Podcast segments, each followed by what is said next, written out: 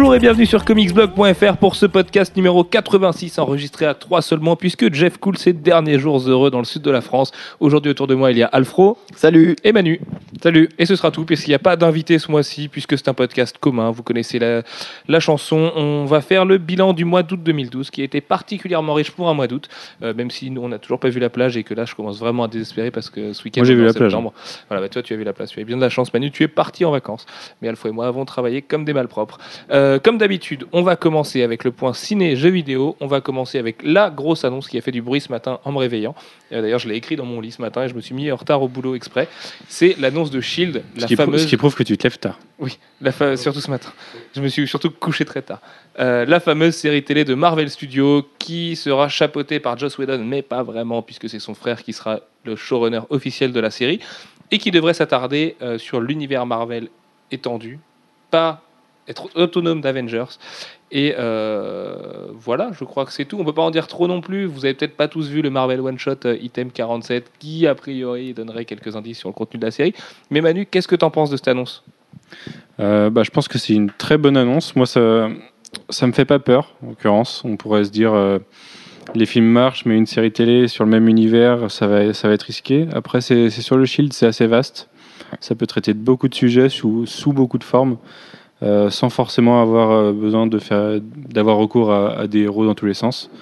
Donc, euh, devrait avoir du Maria Hill, du Nick Fury, au moins en caméo? Les deux grandes interrogations. Nick Fury, je suis pas sûr. Maria Hill, ouais. Jasper Sitwell. Le- Nick Fury dans un pilote, moi, ça me paraît assez logique. Au moins pour un briefing de, je sais pas, le briefing annuel ou quelque chose comme ça, tu vois. De, une, enfin, un personnage marquant d'univers Marvel autre que Maria Hill, qui a pas encore son statut de personnage marquant, histoire de marquer le coup et de faire comprendre à tout le monde que c'est le putain de Shield et que c'est quand même Samuel L. Jackson qui viendrait briefer des mecs dans une série télé. Il reste cependant deux interrogations. À quel point ABC aura la main sur le projet? Euh, On sait que c'est pour la rentrée 2013, donc cette même rentrée-là, la an. rentrée automnale, donc dans un an. Et euh, on ne sait toujours pas combien d'épisodes il va y avoir, Quel sera format, le budget quel sera le budget. Le budget, on peut l'imaginer conséquent. Marvel va pas faire un truc cheap juste par plaisir de faire un truc cheap. On n'est pas sur la série Witchblade ou Flash dans les années 90. Euh, mais Moi, voilà. j'ai- peur des, par contre des reprises d'images à tout va. De toujours re- reprendre le- tu vois, l'héliporteur qui décolle dans Avengers. euh, Je sais hop. pas, non, je les vois pas faire ça. C'est trop cheap, c'est trop Olivier Tom pour faire ça en 2012. euh, Enfin, c'est trop gros quoi. Avec Internet, ils vont déclencher une vague de mimes incroyables en faisant des conneries dans le genre. Euh, À la limite, non, pas d'héliporteur ou j'en sais rien, une autre chose. Mais euh, moi, j'ai vraiment hâte de savoir si ça va être une série à 3, 5, 7 épisodes ou une série qu'on a 12 ou une série qu'on a 20. Et si ça va être des 20 minutes, j'imagine que non, euh, ou des 40 minutes ou même des 55.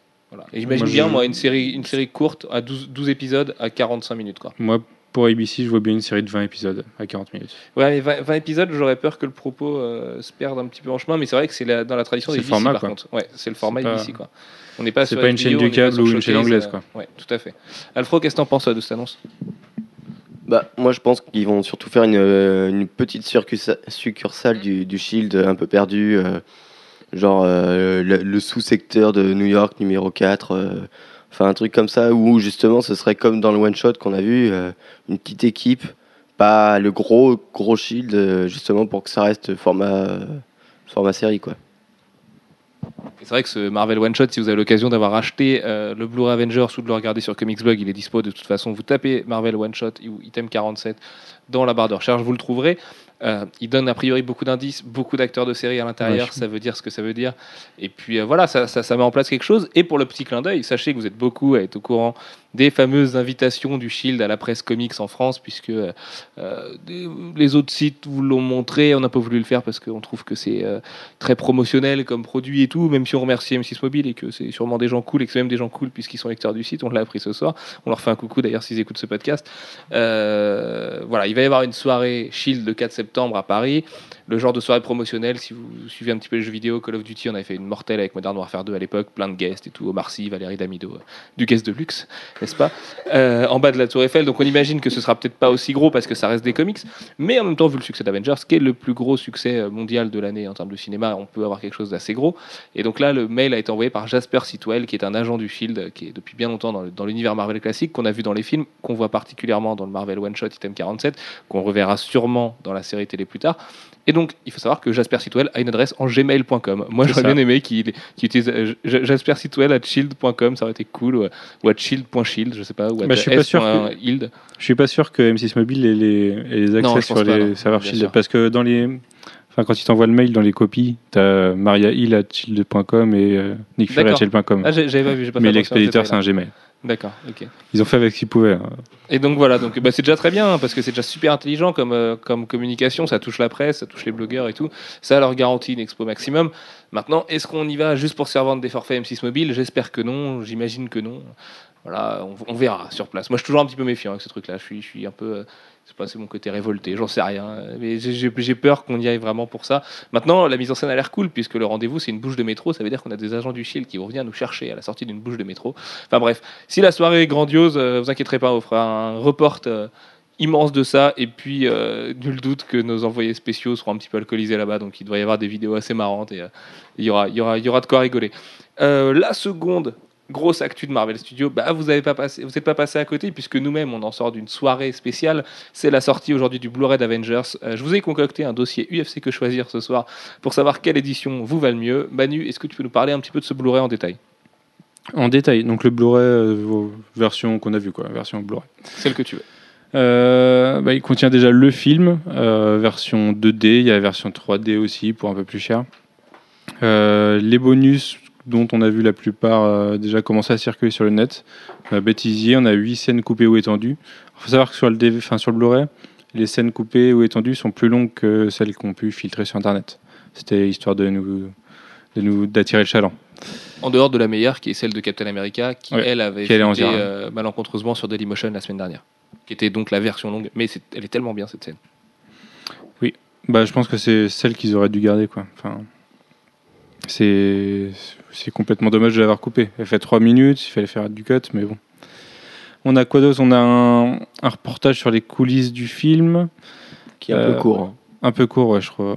Bah, euh, gros manque, on n'a pas les featurettes qu'on a vu euh, qu'on a vu filtrer à droite à gauche sur Internet. Et qui seront sur l'édition US, comme je le mets dans le dossier. Les éditions US sont immanquables. Alors si vous êtes prêt à attendre un mois et que vous aimez les films en VOSTFR et qu'on a la confirmation que ces Blu-ray ne sont pas zonés, a priori c'est le cas, euh, attendez vraiment les versions US parce que dessus vous aurez les commentaires de Whedon et qu'on un film pas. commenté, c'est déjà génial, mais regarder un film commenté par Whedon, c'est encore mieux. Moi je me suis fait les Buffy commentés par Whedon, c'est à mourir de rire. Et en plus, toute la science et toute l'intelligence du mec transpire vraiment dans ses commentaires. Euh, Quand, quand en moins de deux minutes, il balance 15 références qu'il utilise dans sa scène et qu'on en avait vu que 3, enfin c'est juste génial. Et déjà à 3, on s'est dit merde, on a compris Whedon, on a vu des références un peu underground sur le film de genre et tout. Non, non, le, le mec il va beaucoup plus loin que ça et je pense que pour Avengers, il y a moyen de se marrer vraiment. Moi, c'est Dr. Horrible qu'il faut que je me chope en, en commenté. Il paraît que c'est à mourir de rire la Parce qu'en fait, ils ont fait des chansons de commentaires. Il y a D'accord. des chansons en plus qui commentent. D'accord, Et bonne nouvelle d'ailleurs, euh, en répondant à une interview concernant Shield et Avengers aujourd'hui, Whedon a dit que le tournage de Dr. Evil devrait se passer cette année, donc pour une sortie l'année prochaine, mais qu'il est un petit peu débordé le Joss en ce moment, et que c'est pour ça qu'il engage la famille à la tête de Shield d'ailleurs. Donc continue sur le Blu-ray d'Avengers, je t'en prie. J'en étais où? Euh, On a quoi d'autre? On a quoi d'autre? Aide-moi, Alex. On a tout regardé. Bah, on a le fameux Euh. item 47, qui est numéro 47, je crois. en- Ouais, en français, c'est numéro 47. C'est un, un court métrage, il, fait 12 minutes, mais il n'y a que 8 minutes de, de métrage. Je crois qu'il y a 4 minutes de générique. Donc, euh, euh, plutôt sympa. Et oui, si vous, si vous le regardez, vous verrez qu'il y a de grandes chances que les acteurs se retrouvent dans, dans la fameuse série Shield. Ce qui est marrant, c'est qu'ils ont foutu une grosse ambiance euh, film d'action des années 90, euh, un peu lourdingue, un peu cradingue, et, du coup, c'est, ça passe hyper bien parce que c'est, méga référencé encore une fois. Puis ce petit côté Bonnie and Clyde, c'est pas dégueulasse non plus. Enfin, ça, ça fait assez référencé quand même. Puis le couple joue bien. Enfin, c'est des bons acteurs. hein. Euh, je, je me souviens jamais de leur nom. C'est des grands acteurs. Lizzie. Kaplan et l'autre, le mec, je sais plus. Ouais, voilà, Après, il y a acteurs qu'on voit dans Ti- plein de séries télé. Il y a Titus Oliver en agent du Shield, qu'on a pu voir dans, Dans Lost, Lost. dans Sons of Anarchy. Surtout dans Lost. Dans Sons of Anarchy aussi, où il avait le rôle d'un vrai bâtard. Ouais. D'un Irlandais, comme dit Alfro. Et oh, attention avec les Irlandais. hein. Euh, Dans la version Fnac, on a un documentaire d'une heure et demie qu'on n'a pas encore eu l'occasion de regarder, puisque sinon on ne serait pas en train d'enregistrer.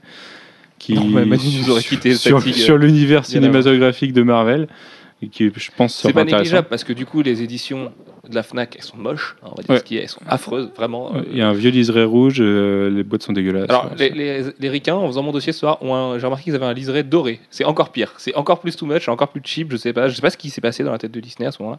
Mais quand on compare au steelbook euh, proposé chez Auchan, parce que oui, Auchan fait des éditions spéciales maintenant, c'est incroyable. Le steelbook limité à 2000 exemplaires, lui, il est magnifique, quoi. Vraiment. La tranche est super belle. Enfin, on appelle ça un dos. Le dos est super beau avec la tête de tous les Vengeurs qui forment une frise. Il y a le gros Devant, il y a A le de gros la Avengers, teaser, hein, de la première teaser à l'époque, qui est en relief. Enfin voilà, il est mortel. Par contre, il faut s'asseoir sur le docu d'une heure et demie.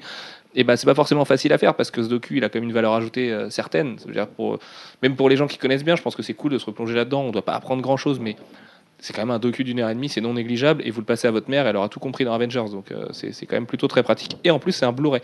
Contrairement à ce qui était annoncé depuis longtemps par la Fnac, euh, la Fnac annonce un DVD bonus. Non, non, c'est un Blu-ray en HD du docu. Donc c'est quand même pas rien. Euh, donc voilà pour le Blu-ray d'Avengers. Et puis la fameuse histoire, le hiatus qu'il y a entre euh, Disney et je me souviens jamais du nom de la compagnie qui fait les réplicas de la mallette de Nick Fury. Mais en gros, la compagnie américaine euh, se plaint que Disney utilise leurs propres réplicas sans leur donner ce qu'ils méritent là-dedans. Donc euh, moins une question de gros sous. Et donc du coup, la production euh, est faite. Ça, on a appris ça aujourd'hui. La production de ces, mallettes est faite. Donc, euh, les mallettes existent. Le Tesseract lumineux est dedans et tout. Enfin, c'est quelque chose qui finira forcément sur le marché à un moment donné parce que ce serait une grosse perte d'argent pour Disney. Mais il va falloir que leurs avocats sortent les doigts du fondement pour gagner un procès ou s'arranger à l'amiable avec euh, la fameuse compagnie. Sauf que du coup, les précommandes ne sont plus dispo. Alors moi, je l'ai précommandé euh, samedi et ce qui m'a un peu emmerdé, c'est qu'on n'a pas eu un seul mail d'Amazon pour dire attendez, il y a peut-être un problème. Voilà. A priori, la sortie serait repoussée à novembre. Mais si vous voulez un vrai bon plan et que vous avez l'envie de dépenser plein d'argent dans les films Marvel Studios, parce que euh, a priori, c'est zoné a priori à la piste VOSTFR, mais ça reste des grosses rumeurs pour l'instant. Sachez qu'il est en précommande sur Amazon et que vous en avez pour 140 euros pour le faire venir. Donc 140 euros, vous avez un objet unique avec le vrai Tesseract qui s'allume quand vous ouvrez la mallette. Enfin, c'est quand même un bel objet si, comme moi, vous aimez bien avoir des beaux objets sur vos, sur vos étagères trop remplies, n'est-ce pas, Alfro, euh, dans votre appartement. Et, euh, et ça permet en plus d'avoir des dossiers du Shield, des jaquettes euh, spéciales à façon, euh, façon Olimos et façon Mondo, des dossiers du Shield physique. Enfin voilà, il y a des trucs sympatoches. Vraiment, cette édition elle vaut le coup. Amazon propose un, prix super intéressant. Mais pour l'instant, on ne sait pas trop où ça en est. Vous serez au courant parce que vous- on sait que vous êtes beaucoup à l'avoir précommandé aussi. Et puis voilà, on espère que ça va se régler. Mais a priori, il n'y a pas de raison que ça se règle pas. Et puis tout ira bien, qui finira bien. Par contre, il faut attendre le 25 septembre pour les versions américaines, encore une fois. Et pour ceux qui se poseraient la question, la, la scène qui avait été rajoutée aux États-Unis au cinéma en post générique euh, a été rajoutée dans l'édition Blu-ray, euh, même en France. Euh, c'est bon, on l'a. Ça, ça dure euh, 50 secondes. mais- Mais c'est super marrant. C'est encore plus marrant en HD. Euh, concernant le, le Avengers de DC Comics, donc Justice League, qui passe par toutes les rumeurs possibles depuis un moment, puisqu'on a eu du Ben Affleck il y a deux semaines à peine, trois semaines peut-être. Euh, je sais plus. C'était le podcast avec Jeff, donc je sais plus. De, ça doit être trois semaines. Trois semaines, on était chez Jeff. Ouais, ouais. c'est ça, ça doit être il y a trois semaines. Euh, Il y a eu Ben Affleck, il y a eu les frères et sœurs Wachowski qui ont décliné le projet pour cause de Jupiter's Ascending, et Dieu merci, parce que Dieu que ça a l'air hyper bien, Jupiter's Ascending, même s'il y a Channing Channing Tatum. Euh, là, aujourd'hui, on a eu Brett Ratner. Alors, ça aurait été démenti, apparemment, depuis ce matin. Espérons-le. Mais euh, du coup, la Warner a l'air de se précipiter à mort manu sur Justice League. Ah Oui, leur idée, ça serait apparemment de faire un film pour 2015, ce qui est dans trois ans. C'est, ça peut paraître loin euh, de notre point de vue, mais d'un point de vue cinématographique, pour, pour construire un univers partagé ou pour. Surtout qu'ils ont absolument rien commencé, donc. euh, C'est ouais. ça. Bah, ils vont sortir Superman, enfin Man of Steel, en 2013. La rumeur, ce serait qu'il y aurait un caméo de- d'une certaine Amazon dedans. Je les verrais bien à la rigueur tenter le coup d'un Flash en 2014, mais il va falloir s'y enfin, Bah, maintenant, quoi. Sans scénar, euh, parce que le problème c'est qu'il n'y a toujours aucun scénar de finalisé, euh, il n'y a rien qui a été greenlighté. euh, au bout d'un moment, euh, le- un film commence pas à son tournage, il y a, il y a des mois et des mois de préparation. Ouais, mais On a vu l'exception X-Men First Class, hein, qui Mm. s'est fait en six mois, donc, euh, et qui a, qui a fini mieux que Thor l'année dernière, finalement. Donc, euh, c'est possible. Mais euh, Ouais, c'est vrai y a ouais. le risque du cheap et du raté au bout et qu'on veut pas un Green Lantern. Quoi. Bah, c- il y a aussi le cas Green Lantern. Est-ce qu'ils vont reprendre Ryan Reynolds? Est-ce qu'ils vont garder la continuité des établis ou pas? Moi, je verrais bien du coup Wonder Woman, Superman introduit dans Man of Steel et euh, Green Lantern Flash introduit dans, dans un Flash en 2014. Et Batman euh, qui se ferait après euh, si, si reboot il y a. Enfin, il y aura, reboot, mais je le verrais bien post-2015. Après, est-ce qu'ils feront des, des films euh, individuels sur chaque perso par la suite? C'est possible si, si le film marche. Moi, j'attends de voir comment ils vont faire ça. Quoi. Bah, ce qui est inquiétant, c'est que Warner, on sent vraiment qu'ils sont à la recherche de la licence juteuse là, parce qu'ils ont plus de gros trucs à venir chez Warner, euh, toutes licences confondues. Et du coup, on sent qu'ils sont, ils sont en galère, ils, patinent pour chercher euh, un réalisateur et tout. Et ils vont beaucoup trop vite et j'ai peur que dans leur précipitation, ils, se trompent. Et puis, il faut trouver un cast qui, qui est prêt à s'engager sur plusieurs films. On a vu Ouais. sur euh, les Marvel Studios, ils s'engagent tous pour six films. C'est énorme d'un point de vue acteur. Six films, à raison d'un film tous les deux ans, peut-être. Puis il faut que ce soit une réussite, encore une fois. ouais, c'est une dizaine sinon, Les d'années. acteurs vont déserter. Quoi. Maintenant, il faut voir aussi que en, en sortant le film en 2014-2015, euh, il pourrait euh, s'engouffrer dans la brèche phase 2 de Marvel Studios, qui est la phase la plus dangereuse pour Marvel Studios, parce que Ant-Man et Guardian of the Galaxy feront pas un milliard comme Avengers, c'est sûr, et qu'Avengers 2 sera pas sorti. Ce serait hyper intelligent de la part de Warner de sortir Justice League avant Avengers, puisqu'on serait sur un plan d'égalité, même si Avengers 2 arrivera juste Enfin, après. Du coup, c'est c'est début d'année C'est 2015. début hein. d'année 2015, tout à fait, ouais. Mais euh, je pense qu'ils veulent le sortir avant Avengers 2 pour arriver sur ce pied d'égalité et pouvoir les comparer tant qu'Avengers 2 n'existe pas. Euh, surtout que ça ferait un choc des titans. Euh, T'imagines, toi, les trailers Super Bowl, si on avait vraiment les films à la même période, ce serait juste de la folie. Et, euh, et 2015 peut s'annoncer comme une grosse année. Et je pense que c'est maintenant qu'il faut appuyer sur le champignon parce qu'il faut griller Ant-Man et Guardian of the Galaxy. Et pour les griller, il faut sortir ses propres films. Et euh, Dieu sait que Flash, par exemple, ça, même si c'est pas non plus le plus grand des héros, un Flash bien réalisé avec un bon cast, avec un bon Neil Patrick Harris, ça peut largement dépasser ces films-là et devenir le film le plus vu de l'année en termes d'adaptation de super-héros. Et c'est pour ça, je pense qu'ils le font dans la précipitation. Et euh, maintenant, ils peuvent bien faire. hein. C'est vrai qu'on a du mal à y croire, mais ils peuvent bien faire encore. Il, il est encore temps. On n'est qu'en 2012, en fait. Moi, ce que j'ai peur, c'est qu'ils essayent de rusher le truc et que euh, Zack Snyder se retrouve avec les couilles dans un étau et qu'ils doivent changer son film parce que, parce que impératif Justice League derrière. Quoi. Bah, il, a, il a Nolan qui le produit. Je pense que Nolan, les couilles dans un étau, il connaît pas chez Warner. hein. C'est le big boss de Warner. euh, voilà, je pense que si Nolan dit non, Warner fera, fera avec le non et fera pas autrement. Parce que je vois pas Nolan euh, baisser, son froc devant des impératifs financiers. Il a rapporté assez d'argent comme ça à Warner pour leur demander de- d'être un petit peu patient. Mais c'est marrant du coup d'ailleurs cette différence qu'il y a en ce moment entre Marvel en comics qui a du mal à renaître. Bon, on commence à y croire un petit peu, hein, vi- vite fait, grâce à des variant covers, c'est quand même un peu triste, à ce relaunch de Marvel Now. Euh, ils ont l'air de vouloir faire de la pub à la télé, enfin des trucs un peu, un peu comme ça. Alors après, je veux bien qu'on nous dise que ce soit pas un relaunch, mais c'est les mêmes procédés que le gros relaunch de DC l'année dernière. Et donc du coup, Marvel s'en sort à peine en comics pendant que DC cartonne absolument tout, que DC là est en train de nous teaser des trucs pour 2013 qu'on l'air encore mieux que la première année de New 52 qu'on vient de vivre et qui va s'achever là dans deux semaines. Euh, Ils ont été assez forts sur leur teaser de Justice deux League. hein. semaines. Dans... C'est l'anniversaire du relaunch demain. D'a- Le jour de diffusion du podcast. Donc, joyeux anniversaire relaunch, puisque c'était le 31 août 2011 qu'on a eu le fameux Flashpoint et le Justice League 1. Donc, euh, joyeux anniversaire relaunch. Voilà, on t'aime. Sache qu'on t'aime et que tu as fait tellement de bien à l'industrie et aux comics que, c'est juste incroyable. Et- Pardon, bravo au ponte de DC Comics. Et donc voilà, où je voulais en venir, c'est que Warner a l'air dans le caca avec des comics de qualité et que Marvel Studios a l'air de briller de mille feux avec des comics un peu moins bons et en sachant moins où ils vont. Alors que, Sachant que le cinéma rapporte beaucoup plus, donc vous Alors- dans la position de Marvel. alors que comme on, on nous l'a signalé sur, sur, sur le site, euh, Warner a pas de problème de droit de, de personnage. Elle, a- elle a tout. Ouais, exactement. En même temps, c'est des personnages moins vendeurs chez DC. Euh, Moi, je vois pas Stargirl, par exemple, adapté au cinéma, quoi. Non, c'est sûr. Là où Marvel a pris des risques avec les Guardians, par exemple, je vois pas de GLI, je vois pas la Justice League of America sur laquelle on va revenir dans deux minutes, adaptée au ciné. Euh, voilà, pour moi, les persos adaptables, c'est vraiment les persos de la Justice League de Jeff Jones et Jim Lee. Quoi. Oui. Et limite ouais, de façon individuelle. Et Aquaman, ça va être, ça va être sympa à adapter aussi. Ah, ça peut être super cool, quoi. Aquaman avec un pull orange, ça pourrait être mortel. Moi, je le sens pas. hein. Déjà, un mec qui s'appelle Arthur Curry pour faire avaler ça au monde, ça, pourrait être, euh, ça, ça- ça va être assez compliqué. Euh, dernier détail sur l'actu ciné avant de passer à Dread qui sera présent à l'étrange festival. Les droits de Daredevil qui retournera à Marvel Studios puisque la Fox n'a pas réussi à convaincre Joe Carnahan de s'y mettre correctement et donc Joe Carnahan passerait sur lui sur Nemesis de Mark Millar. Euh, Nemesis qui au départ devait être réalisé par Tony Scott, euh, voilà, euh, repose en paix Tony, on est désolé pour sa famille et tout ça, tout ça. Euh, du coup, ça retombe dans les mains de, de Joe Carnahan qui a proposé quelque chose pour Daredevil qui avait l'air franchement fun. On a vu des, petits, des petites vidéos super cool, très, très Black Exploitation et, euh, et euh, 60s, et, enfin vraiment le ton qu'a Mark Wade aujourd'hui d'ailleurs. Mais du coup, on lui a demandé poliment d'aller voir ailleurs. Bah, si, franchement, si la Fox refuse un tel script, enfin un tel esprit, autant qu'ils perdent la licence, quoi. Parce que du coup, euh, je sais pas ce qu'ils espéraient, mais enfin là, ça aurait été. euh, je pense que c'était le bon truc euh, pour Daredevil. Ils le refusent.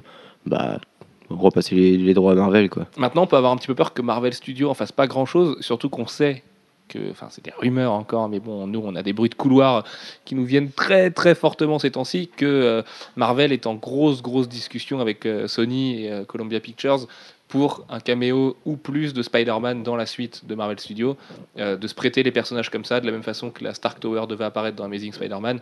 On sait que les deux studios s'aiment beaucoup et qu'un Spider-Man dans les Vengeurs, bah alors là, c'est- la, la cash machine absolue après pour, pour eux et, euh, que c'est très proche. Donc euh, du coup, juste avec des caméos comme ça, ils peuvent pas développer un univers street, un univers new-yorkais où il y aurait du Luke Cage, du Iron Fist, du, du Daredevil, même du Punisher, pourquoi pas.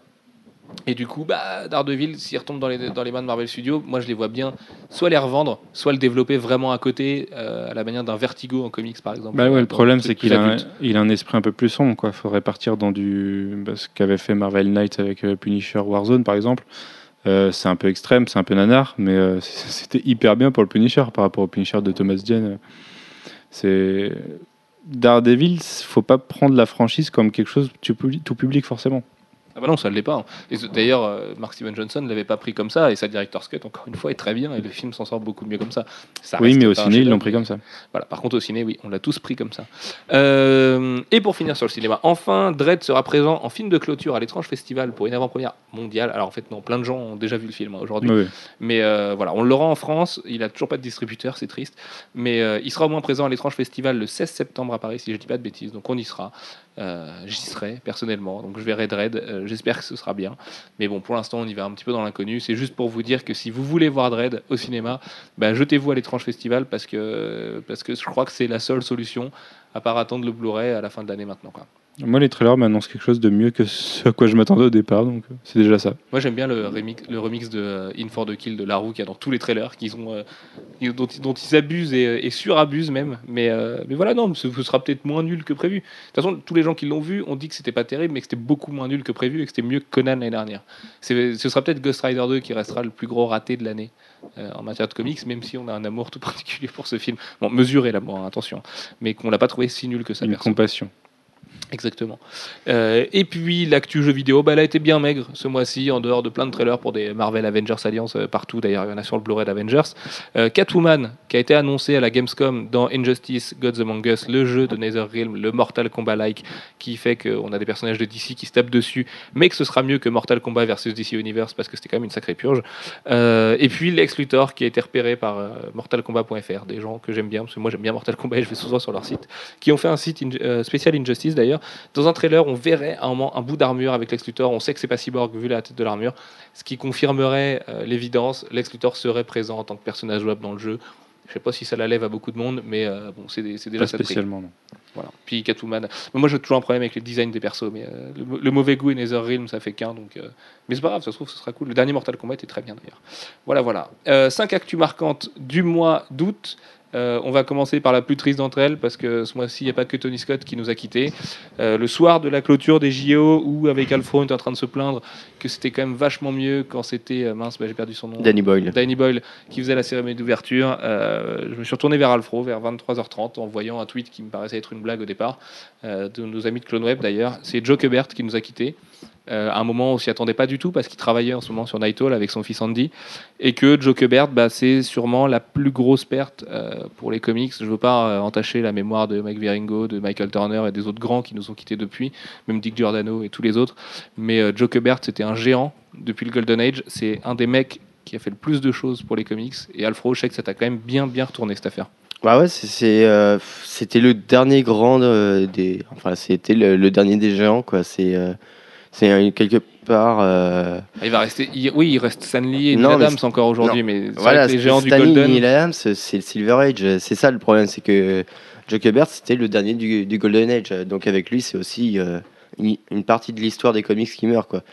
Et euh, Bah, c'est presque la création de DC Comics hein, aujourd'hui Ouais, c'est. bah oui, il est arrivé là-bas dans les années 40, euh, au tout début des années 40, donc ouais. Il a créé un nombre de personnages incalculables, Voilà, massacrés par Rob Liefeld depuis. Mais voilà, oui, il y a, il y a Hawkman, il y a Sergeant Rock, euh, voilà, c'est. euh, c'est des, des œuvres qui ont marqué l'histoire de DC, euh, l'histoire des comics. C'est un mec euh, qui, qui en plus avait un cœur énorme, euh, qui, qui a quand même aidé beaucoup de gens dans l'industrie et en dehors, qui euh, Bah, via la Kubert School, notamment. via la Kubert School, euh, qui, qui laisse une empreinte. euh, alors, euh, il se dirait que Adam reprendra les rênes, mais, euh, mais bon, c'est pas encore sûr. Euh, pour ce- il y a, ça bah, qui, a, formé un nombre d'artistes énorme. Lui qui n'a jamais été militaire euh, avait un grand respect pour eux et a toujours fait des choses pour eux, euh, au travers de Sergeant Rock, mais euh, aussi de, comics qu'il leur distribuait et tout. assez marrant de comment on nettoie un char. Enfin voilà, ce genre de choses. Et c'était un mec qui, voilà, c'était un, grand cœur et c'est quelque chose. alors, c'est- sans vouloir faire dans C'était mieux avant, c'est pas quelque chose qu'on retrouve beaucoup de nos jours. hein. C'est euh, les gens impliqués comme ça. euh, C'est pas un artisan, c'était un artiste. quoi. C'était Voilà. un monsieur. hein. C'était Ouais. vraiment Joe Kubert, c'était c'était un putain de grand monsieur. Et euh, voilà, on. quand on sait le, le respect qu'ont les créateurs de, de Ah, mais la génération tout le monde, hein, pour tout le monde, c'était un, un géant, un immense, la plus grande main, la plus grosse poignée de main de l'industrie. Mais euh, voilà, c'est, on, on a, enfin, on a adressé nos condoléances à Andy et Adam, ils les ont entendus et tout. On est content de l'avoir fait en, en parlant en votre nom, en disant que toute la communauté française des comics était désolée. Euh, ça a beaucoup touché Andy d'ailleurs. Et voilà, c'est une perte, euh, une perte non négligeable pour l'industrie. Euh, hier, Jack Kirby aurait eu 95 ans. Euh, c'est un peu la période où on se rappelle des choses un peu, un peu pas gaies. Mais voilà, la, roue tourne, c'est comme ça. Ce sont des gens, c'est triste à dire, mais ils ont bien vécu. Ils partent avec un bagage colossal. Ils resteront dans l'histoire de la bande dessinée pour toujours. Donc voilà, il a vraiment rien à regretter, Joe. Et puis, j'ai trouvé le geste de DC de proposer à Bill Sienkiewicz, qui est quand même lui aussi une vraie légende, l'ancrage de Night Owl très cool, parce que Sienkiewicz, en plus, c'est un caméléon, il saura faire de l'ancrage comme Joe Kubert le faisait. Et puis voilà, euh, j'ai envie de me dire que le mec est parti en travaillant et que c'est sûrement ce qu'il aurait voulu de toute façon. Ouais, il est parti en travaillant avec son fils. En, plus. En travaillant avec Andy, voilà, exactement. C'est voilà, autant euh, boucler la boucle euh, à ce moment-là et puis euh, quelque part, c'est, je pense que pour Andy aussi, c'est, c'est bien que ce soit, ça se soit fini comme ça. Donc euh, heureusement quoi, heureusement qu'il y a eu ça. Tout à fait. Euh, on va passer à quelque chose d'un petit peu plus gai quand même, même si ça va pas être facile. L'annonce qui a surpris tout le monde à la Fan Expo euh, ce week-end à Toronto, la création d'une série Justice League of America par Jeff Jones et David Finch. Alors, est-ce que tu peux nous présenter cette Justice Society 2.0 Alors c'est, c'est une espèce de, de justice, euh, de Justice League un petit peu euh, bizarre parce que en fait, on on comprend pas trop le line-up. C'est, c'est, on n'arrive pas du tout à voir C'est comment. un fourre-tout. Bah ouais, ça, Comment il va se créer euh, Ouais. Comment on censé faire, euh, ça, On, on l'a pas eu parce que on, on- je crois qu'on est livré demain.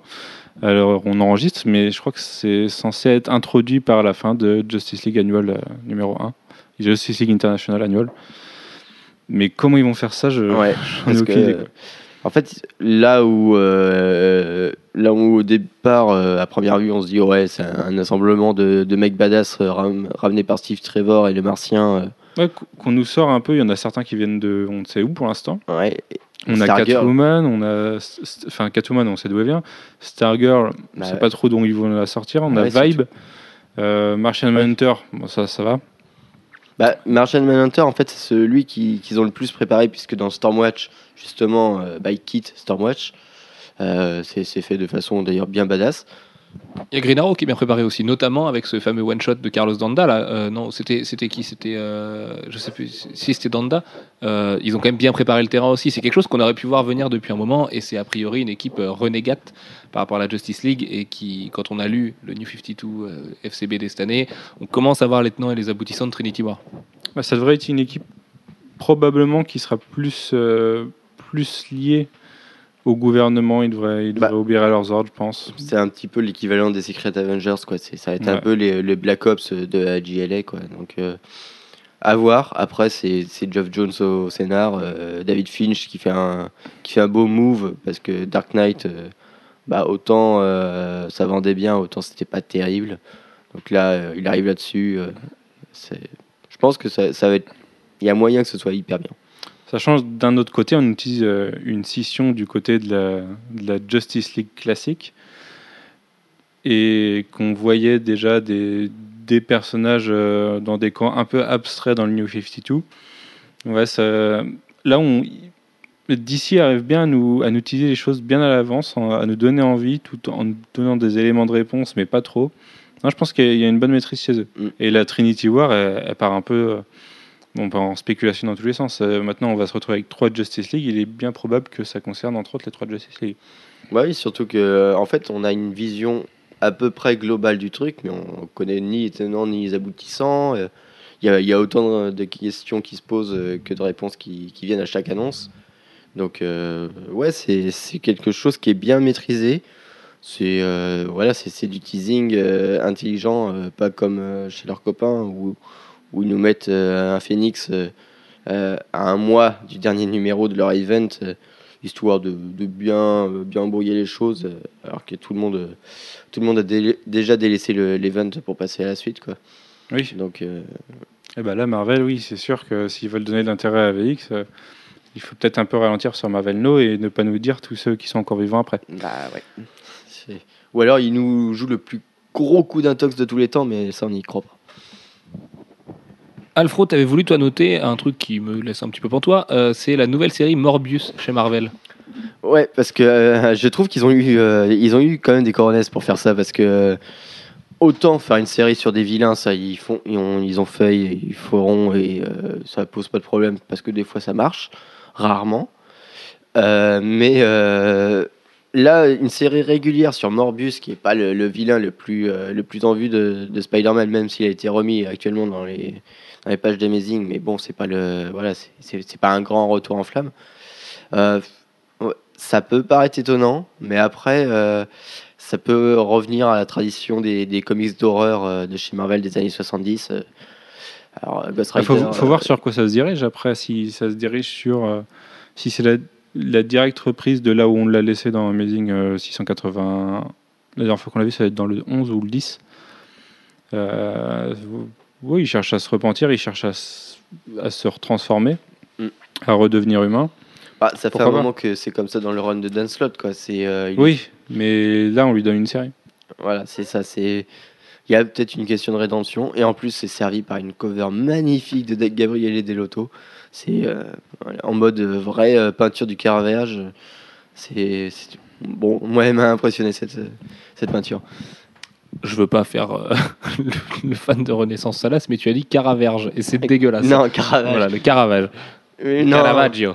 Caravaggio, ouais, si on veut. Mais bon, pas voilà. le Caraverge, les enfants. Ne cherchez pas ça sur Google, s'il vous plaît. Ou pas avec votre maman derrière vous. Euh, donc voilà pour Morbius. Euh, ce mois-ci, on a eu un truc. Bon, on savait tout. hein. Marvel, euh, c'est pas garder le secret. Mais euh, Marvel a officialisé toutes les séries de Marvel Now. Et donc, euh, Indestructible Hulk, on va y arriver. Je suis sûr que quand la série sortira, on dira encore Incredible. Euh, Indestructible Hulk, euh, Uncanny Avengers, Avengers, New Avengers. euh, Iron Man, Thor, God of Thunder. Voilà, tout ça. Avec des jolis covers pour l'instant. Et que Marvel a beau crier partout que ce n'est pas un relaunch, c'en est un. Donc voilà, c'est fait pour les nouveaux lecteurs, hein, qu'on se le dise. Il y a plein de numéros 1 partout. Voilà, c'était vrai numéro 1 cette fois, c'est pas du. Même s'ils insistent sur, par exemple, Hulk en passant à Red Hulk, il n'y a pas de renumérotation. Ouais, mais ils expliquent Ouais, que pour Red She-Hulk, ça fait partie des trucs que les gens peuvent prendre, mais ils voulaient pas renuméroter pour pas être abusif dans la renumérotation et qu'ils savaient très bien que de toute façon renuméroter Red She-Hulk au numéro 1 et j'ai trouvé ça assez honnête de leur part de le dire. D'ailleurs, je crois que c'est Alonso qui a dit ça. De toute façon, ça vendrait pas. Un titre Red She-Hulk numéro 1, ça vendrait pas plus qu'une renumérote- que, que le fait de renommer le titre Hulk en Red She-Hulk ensuite. Donc, quoi qu'il arrive, ça vendra pas. Ils le font, ils précisent juste partout, ils vont mettre un gros macaron Marvel Now bien moche et ils vont dire euh, regardez, vous pouvez commencer ici.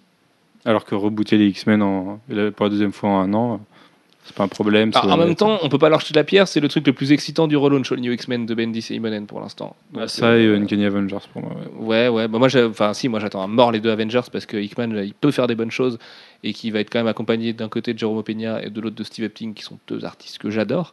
Euh, Il y a ça, il y a Indestructible Hulk quand même, il y a Daredevil qui va continuer, Punisher qui va continuer. Finalement, ça peut faire euh, à Spider-Man qui entre dans une phase assez importante par Dan Slott. euh, ça peut faire quand même un bon line-up chez Marvel et puis de quoi lire des bons titres tous les mois. Par contre, ça fait un petit peu oublier les petits titres à côté, quoi.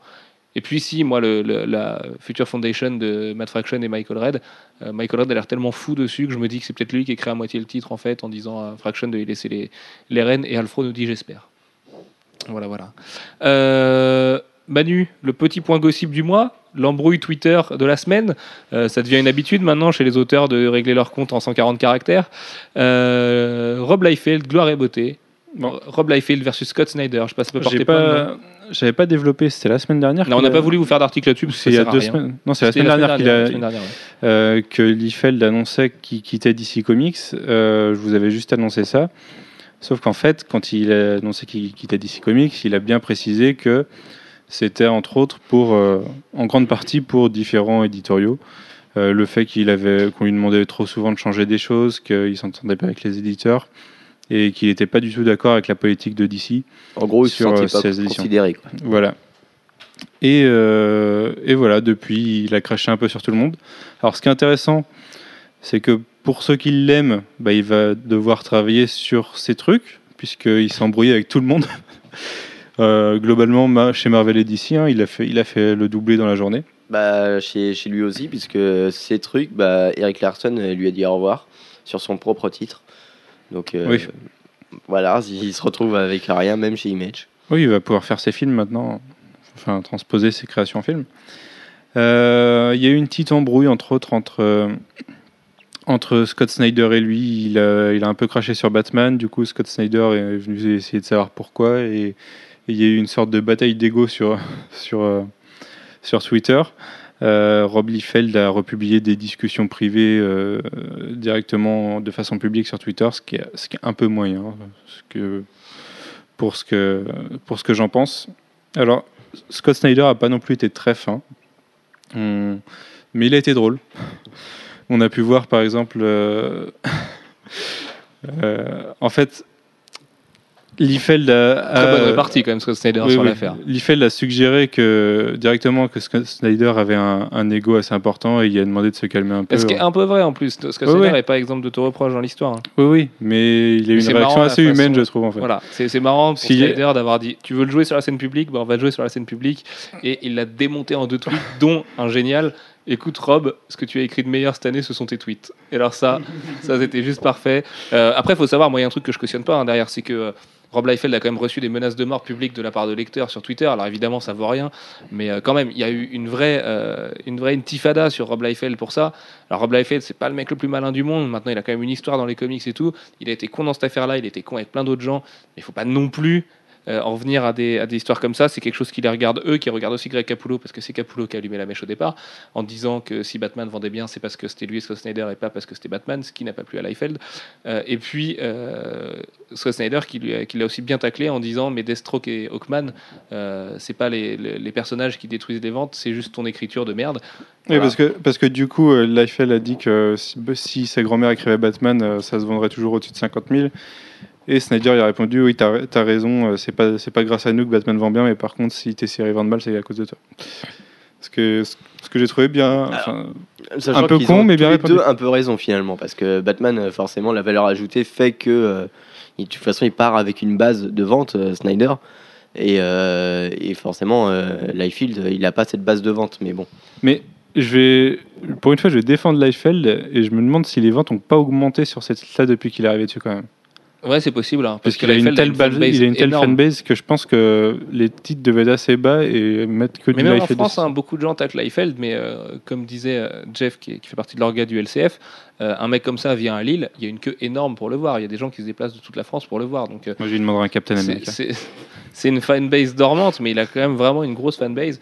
Et euh, preuve en est, pour le fait qu'il ait raison, que Detective Comics, qui était sûrement le pire titre Batman, et de loin, euh, si pire que The Dark Knight, Alfro, euh, vendait Si, au si, il y a des, il y a titres, top 10. euh, Quoi. il y a Donc, largement euh, des titres qui vendent que sur leurs titres. C'était ça aussi en plus l'attaque. Ouais. C'était pas forcément une attaque parce que même Laurent d'Apocalypse a posté une photo où euh, Scott Snyder et, et Rob Liefeld sont bras dessus bras dessous à New York il y a moins d'un an.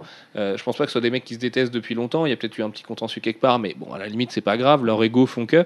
C'est juste que. euh, Et d'ailleurs, la, la photo est remontée cette semaine sur, euh, sur Facebook puisqu'ils ont tous commenté la photo D'accord.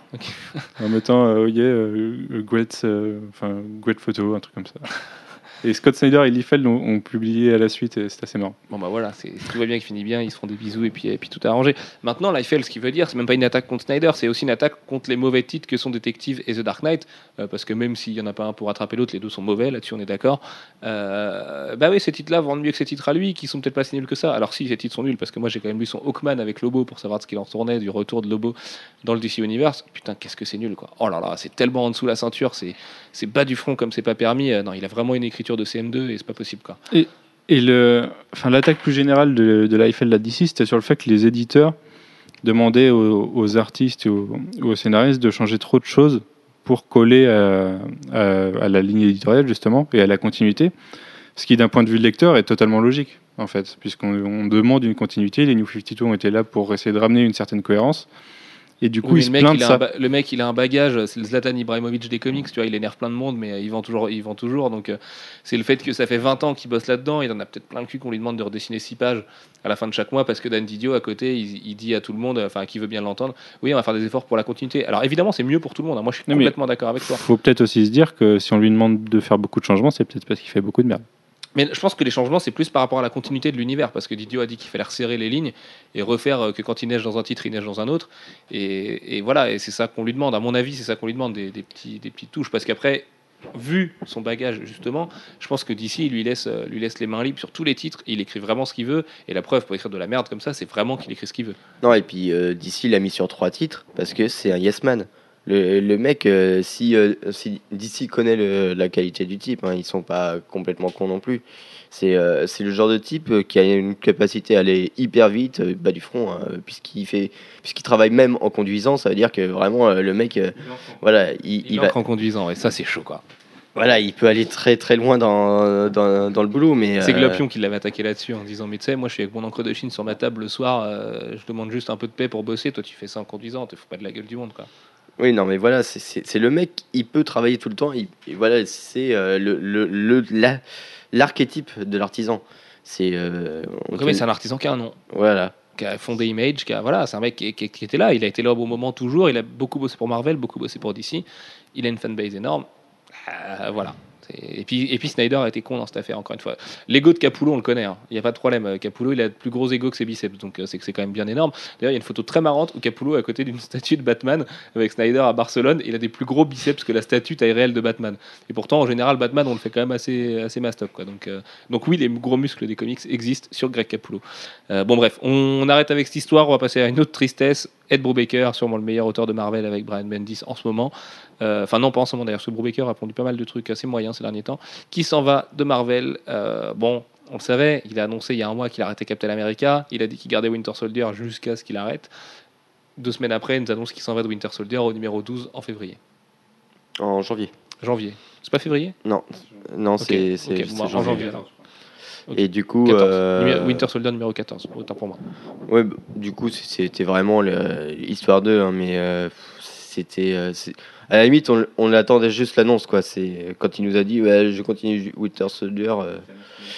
bref, voilà, c'est. Mais bon, c'est pas hyper triste, sachant qu'il a dit qu'il voulait se reconcentrer un sur le film tiré de Criminal. Donc, s'il s'implique vraiment dedans, on va avoir un film yeah. mortel. Et, euh, et sur Fatal, et, et sur Fatal. Et- En éteignant l'incendie, en disant qu'il pourrait revenir chez Marvel parce que c'est sa maison. Mais ça, c'est pareil, c'est de la parole Twitter pour faire plaisir à tout le monde. Non, euh, par contre, euh, ça, genre, euh, moi, je pense vraiment qu'il va annoncer un truc chez Marvel, mais, mais plus tard. Oui, un retour à la Straczynski, en Mm. fait, Voilà. où on fait plein de posters pour partir cinq Mais- mois après. Mais là, ce qui est intéressant, c'est qu'il a déjà un gros projet qui va être annoncé soit en janvier, soit en non, en décembre ou janvier. Donc, euh, en gros, quand il arrête Winter Soldier, c'est pour lancer un nouveau truc. Et euh, j'ai tellement envie de savoir ce que c'est. Bah oui, forcément. Voilà. forcément. Euh, et puis Ed Brubaker a quand même servi aussi à lancer Cullen Bunn, qui est un des meilleurs scénaristes Marvel, un des, me- enfin, des meilleurs jeunes pousses de Marvel, parce qu'il va falloir qu'il confirme. Jonathan Hickman et Matt Fraction étaient des très bons jeunes pousses aussi. Et donc, mais, voilà, Cullen Bunn, on y croit beaucoup. Et du coup, ça pourrait être vraiment cool de, de, de le voir se développer dans, dans le Marvel Universe, sachant que Brubaker l'a vraiment, vraiment lancé. Quoi. Comme il avait lancé Fraction d'ailleurs en écrivant un quatre mains avec lui. L'avenir lui a donné tort, malheureusement. Et puis, dernière news, ô combien la news la plus bandante du mois d'août, parce qu'on tiendrait là euh, le team-up parfait, le team-up absolu, euh, la, la- la seule façon de rendre Superman ultra euh, Sexy. intéressant, sexy, tout ce qu'on veut, parce que les New 52 lui ont pas trop souri, c'est l'annonce de Man of Steel, enfin l'annonce, la grosse rumeur qui aurait été entendue dans un bar et dans deux et dans trois et qui aurait vite fait le tour de la Fan Expo ce week-end, une série Man of Steel de Scott Snyder au scénario et de Jim Lee au dessin l'année prochaine. Oui, c'est un peu, on sort, euh, on sort pas un gros gun, on sort les deux gros guns pour essayer de relancer le, bah, le, le symbole de DC Comics, c'est celui qui sort en film l'année prochaine. hein. Euh, un titre Man of Steel, ça serait pas anodin, euh, avons-le. Et, oui, ça pourrait être intéressant. Ça nous sortirait un peu euh, Scott Snyder de, de son carcan euh, batmanesque. Et ça nous mettrait du Jim Lee sur ce qu'il sait faire, du Superman euh, Et puis bah, surtout, euh, c'est totalement étayable comme rumeur, puisque Scott Snyder répète depuis des mois que maintenant sa prochaine envie ce serait de, de faire du Superman, puisque voilà, il a fait la grosse icône, il a envie de faire l'autre. Et vraiment, il le répète dans quasiment toutes ses interviews. Et que Jim Lee n'a rien annoncé après euh, Justice League 12. Donc euh, on sait qu'il a besoin d'avance. Donc euh, voilà, c'est c'est quelque chose qui irait totalement dans le sens de cette rumeur. Et on sait qu'on va avoir une vague 4 très bientôt. en plus. Et euh, alors, ce qu'il y a de, de bien en plus pour Jim Lee, c'est qu'il avait fait un Superman, alors, euh, considéré comme important, mais c'était le voilà avec Azzarello le pour demain, mais qui était pas terrible. Hein, faut être honnête, Azzarello avait tellement chié son scénario que bah, Jim Lee avait rendu un travail magnifique, mais qui qui va pas rester comme silence. Donc euh, voilà, là, s'il pouvait faire un Superman à la hauteur de, de son dessin, je pense que ça peut devenir euh, l'une des œuvres les plus importantes de tous les temps. Et puis euh, Manu, le Man of Steel, alors oui, c'est un nom, c'est le nom du film. En même temps, c'est aussi le nom d'une des plus grandes œuvres de Superman de, John Byrne euh, il y a quelques années. Et même si Man of Steel euh, partie 2 n'était pas terrible, ça reste quand même un des mythes fondateurs. Et puis DC a bien lancé un titre The Dark Knight entre les deux films de Nolan sans que ça choque personne. Moi, j'y vois, vois pas tellement l'argument marketing. Pour moi, l'argument marketing, c'est Jim Lee. Quoi. Jim Lee, c'est un mec qui fait du, demi-million de ventes à chaque fois qu'il dessine, bon, surtout sur un numéro 1. là, je vois le truc ça va être colossal. Et en plus, je trouve ça cool de la part de Jeff Jones de laisser Superman comme ça. Euh, là, Superman va avoir un gros revival parce qu'on va avoir Scott Lobdell et Kenneth Rocafort, donc ça va au moins être magnifique. Euh, Action Comics, Grant Morrison va arrêter, mais euh, il aura fait son truc quand même cette année. Il sera un petit peu planté, hein, on va pas se mentir. Euh, mais ça devrait tomber dans d'autres mains derrière, et notamment celle de Tony Daniel si tout va bien. Donc ça veut dire que l'année prochaine, on a du Kenneth Rocafort, Tony Daniel et Jim Lee au dessin de Superman. Même Superman si- qui- dont le slip va disparaître, qui va redevenir cool. Euh, putain, ouais, enfin voilà, on a eu l'année Batman, on aura l'année Superman l'année prochaine, sachant que l'année euh, que de début, début 2013, ce sera la fin du run du Joker de, Scott Snyder, donc il y aura encore un gros truc Batman parce que je pense que Scott Snyder est en train de préparer un encore plus gros morceau d'histoire que sa Court of Halls avec ce run-là. Euh, Putain, il y a, y, a, y a bon quoi. C'est vraiment ça fait plaisir parce que Jeff Jones est en train de chapeauter son crossover de son côté, à droite à gauche de nous faire un Green Lantern plutôt bien avec son Ride of the Third Army, d'introduire des nouveaux personnages avec talent. Lui et, euh, et Jeff Jones, enfin Jeff Jones et Scott Snyder sont en train de faire de DC le, la- la- une des périodes Et- les plus excitantes de l'histoire des comics depuis 20, 30 ans quoi. Et puis n'oublions surtout pas euh, les Mayer qui est en train de chapeauter. Lui, du coup, il prend petit à petit euh, la main sur euh, la partie dark et il le fait hyper bien parce que Justice League Dark, depuis qu'il l'a écrit, c'est redevenu hyper bien. Et si les trois trinités c'était pas Justice League Dark, Justice League et Justice League of America, Voilà, ce serait parfait. en plus de Pandora et de tous les, tous Ouais, les dieux aperçus. c'est en... enfin, c'est à peu près sûr qu'il y aura ces trois Justice League qui interviendront, puisque on, déjà on voit Deadman, et que, enfin, mais même pas que Deadman, je crois, il y a peut-être même Constantine, Euh, et que ça concerne entre autres la Pandora Box, qui est un objet, euh, un objet magique. Et puis n'oublions pas l'autre grosse annonce de 2013 qu'on a tendance à, à oublier, la série Shazam par Jeff Jones et Gary Frank. C'est pas mal non plus. Je veux dire 2013 avec ce qui s'annonce chez DC, ça mais Shazam va intervenir 2012. dans une des, dans une des Justice League. En plus, ouais. et, et, euh, et Black Adam aussi, on peut imaginer que Shazam, c'est pas n'importe quel personnage et que Jeff Jones aime Shazam. Euh, c'est incroyable de se dire, on avait peur hein, il y a un an, on se disait, mais euh, ce sera quoi les New 52 un an après Ce sera notre podcast dans deux semaines. Euh, là, on y est, ça a été génial, ça a été mortel. Vous aimez tous le nouveau DC, même je pense à Dark Chap, qui était pas forcément le mec le plus convaincu au départ, qui était un très très gros lecteur qu'on salue euh, de DC avant et qui a eu un peu de mal à avaler la pilule. Lui a accepté, enfin, il, il est le symbole d'une génération de lecteurs qui ont accepté les New 52. Et 2013 s'annonce encore mieux. Alors j'espère que c'est pas juste un pétard mouillé, mais j'ai tellement hâte d'y être, j'ai tellement hâte de lire tout ça. Les seuls titres sur lesquels je me jette toutes les semaines, en dehors d'AVX, parce que j'ai toutes les semaines l'espoir que ça redevienne joli et intéressant, euh, bah, c'est les titres d'ici, quoi. Et voilà. Et alors d'ici paye aussi un petit peu la plantade Before Watchmen parce qu'on n'en parle pas assez, mais Before Watchmen c'est pas les ventes que DC espérait non plus. C'est voilà, a, priori le travail de Sab, de- d'Alan Moore et de Boycott et tout ça a fonctionné parce que les gens ne sont pas rués dessus et ça reste des très bonnes ventes, mais c'est pas le demi million de sellers que, que DC espère au départ. Donc il va falloir euh, resserrer un petit peu tout ça, mais euh, il y a une telle cohérence éditoriale chez DC que ça fait plaisir de, de voir ça parce que euh, en, en édition, c'est comme en journalisme, c'est la ligne édito qui fait tout. Et si vous n'avez pas de ligne édito, bah, vous n'avez plus qu'à sucer toutes les grandes marques et tous les grands partenaires pour euh, espérer vivre et, euh, et avoir plein de lecteurs. Mais euh, voilà, il n'y a rien de plus important que de dire non et de faire les bons choix. Et, et DC le fait. Et voilà. Là où Marvel, c'est triste à Bah dire, là- mais a, a- a été vers le cinéma allègrement. Quoi. Bah, et la com, c'est pas Marvel, quoi. C'est pas euh, je te balance 6 teasers par série toutes les deux semaines. C'est là, on nous sort un, un teaser sur les, les séries de Justice League. On nous sort deux images qui vont, qui nous annoncent des trucs dans, dans des mois. Et puis le meilleur teaser de DC, c'était un numéro gratuit de 26 pages où il y avait du Jim Lee, du Kenneth Rocafort, du Gene A et, et plein de mecs comme ça. Non, c'est quand même quelque chose. Quoi. Mais il y a des sous qui ont été mis sur la table aussi par DC. hein. Le Dan Didio nous le disait, euh, ça, a coûté cher aussi les New 52, donc euh, c'est normal que ça paye aujourd'hui. Mais de voir DC devant en France et, euh, et aux États-Unis, vous nous auriez dit ça il y a un an et, euh, et deux mois, juste avant l'annonce des New 52, on vous aurait dit, mais les mecs, euh, vous, débloquez complètement. Là, on est dans Flashpoint, euh, c'est complètement pas terrible. Alors, même si on sent qu'il y a un gros truc qui vient derrière, bah non, ça sent pas bon. Là, on en est quand même à ce que DC soit le roi des comics aujourd'hui. C'est- magnifique parce que le, le bon travail paye, quoi. Mais il le mérite. ouais. Voilà, il le mérite, tout à fait.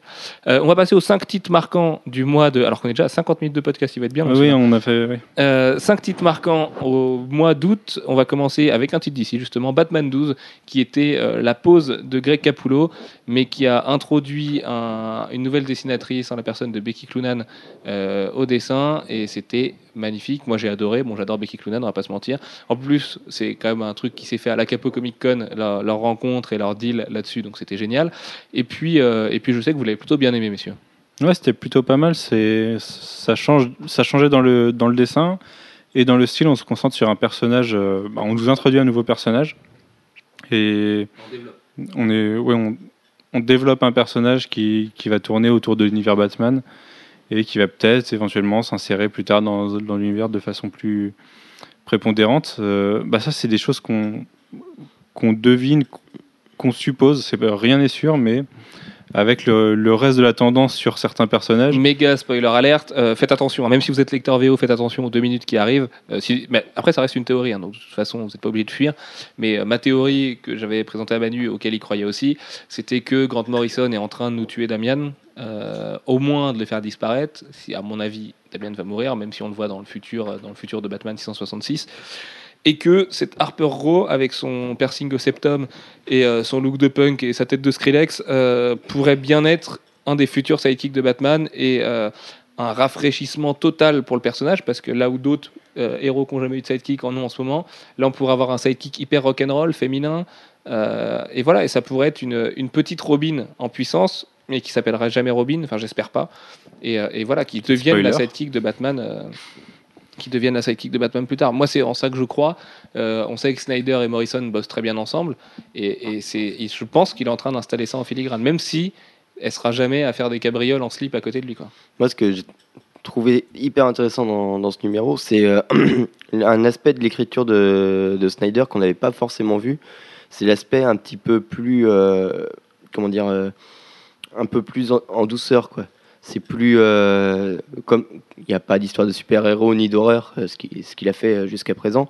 Là, c'est vraiment une, une histoire intimiste et euh, il, il écrit très bien euh, Un la- peu social. ouais. Ouais, un peu social, mais bon, ça, par contre, ça, c'est le côté qui m'a moins, moins plu parce qu'il il en fait un peu beaucoup là-dessus.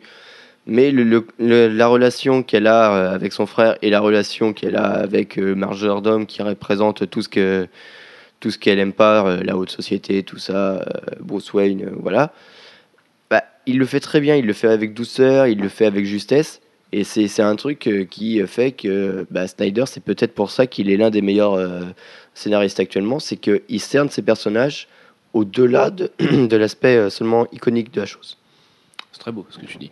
Donc Batman 12, une réussite. Le mois prochain, Batman 0. Moi, je le sens un peu moins bien parce que Snyder lui-même a dit qu'il n'avait pas réussi à l'écrire comme il voulait parce qu'il pouvait pas faire un Batman Year One de toute façon.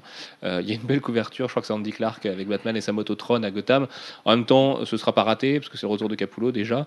Et, euh, c'est surtout le problème, c'est que c'est la frustration d'attendre un mois de plus le Batman 13 euh, et le retour du Joker qui est le titre le plus attendu de, de DC euh, pour les, les mois à venir et, et qu'on attend plus que tout parce qu'en plus les auteurs teasent tous les jours en disant que vraiment ils se défoncent dessus et que Court of the Hall c'était rien à côté de ça. Je, je trouve ça moins frustrant que sur certaines séries où il y a.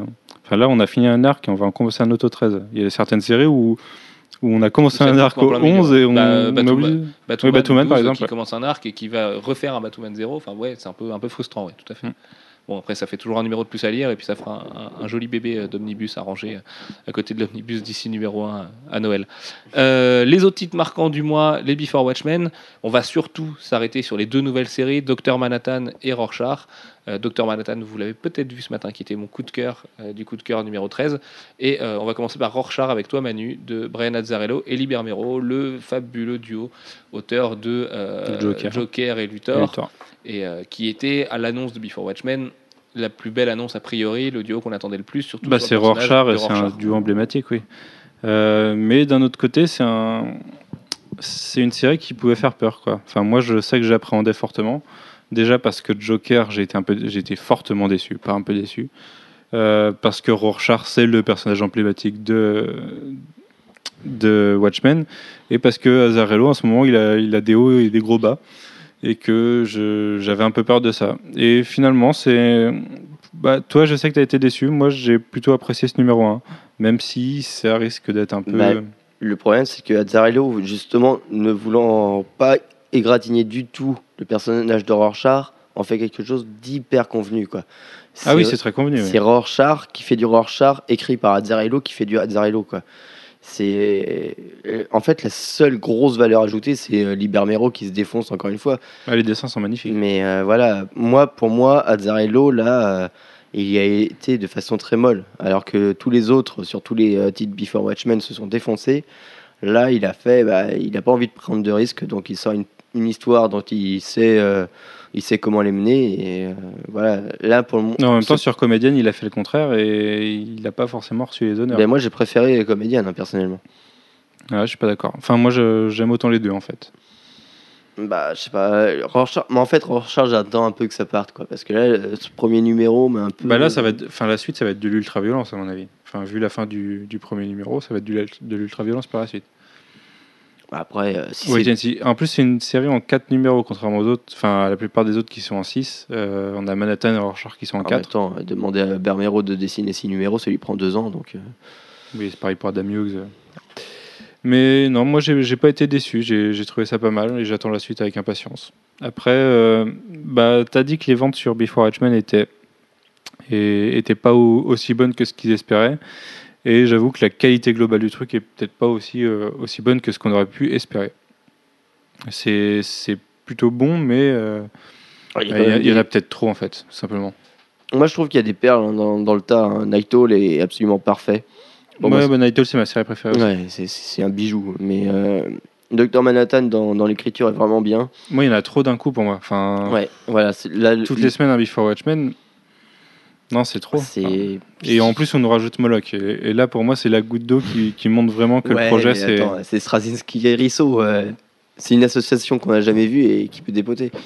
Moi, je pense que Before Watchmen euh, fait partie de ces titres qui se, qui se savoureront une fois qu'on aura les reliés et qu'on qu'on saura où ils ont voulu aller vraiment et qu'on les lira en relié. Parce que aller lire comme ça un par un, je suis pas sûr que ce soit la bonne stratégie en fait de sortie de la part de DC. Euh, ils auraient dû se concentrer pour moi sur une mini-série par mois, tu vois, la finir tous en, tout, tout en quatre et, une mini-série par mois vraiment, quitte à sortir les TP après progressivement. Là, j'ai l'impression que cette stratégie, elle est pas bonne, surtout que le rythme de sortie, euh, il devient flou dès le deuxième numéro. Donc, euh, donc voilà, je, suis assez d'accord avec toi. Je, je, trouve pas ça ultra bandant et les surprises viennent de là où je m'y attends pas parce que j'adore euh, Spectre par exemple. Euh, Night Owl était très bon aussi, j'avais un petit peu peur. Euh, voilà, on, verra à la fin. On fera un bilan Before Watchmen à la fin. Je pense que ce sera mieux plutôt que de tirer des plans sur la comète aujourd'hui parce que Rorschach, par exemple, peut se révéler sur les trois derniers numéros et Dr. Manhattan peut se casser la gueule parce que Dr. Manhattan, globalement, Alfred, on l'a plutôt aimé. Adam Hughes fait du Adam Hughes correct. Euh, Straczynski lui donne rien de très dur à dessiner. Et puis euh, la narration était intéressante. Bah, la narration était même folle. euh, Il y a une transgression par rapport à la continuité Watchmen. Bon, tant pis. Ouais, on euh, un c'est un choix de Stras. Voilà, comme tu dis, on s'en branle. Et puis Before Watchmen, encore une fois, euh, en fait, on le prend. Je pense que Watchmen restera toujours l'œuvre finie qu'elle est. et qu'il faut pas prendre Before Watchmen comme l'avant de Watchmen, comme si ça devait être euh, canonique avec le reste. C'est juste des histoires des personnages de Watchmen, euh, d'autres histoires qui sont développées par d'autres grands auteurs qui ont lu et aimé Watchmen et qui l'ont interprété différemment chacun. Et basta en fait. C'est de la fanfiction de luxe quoi.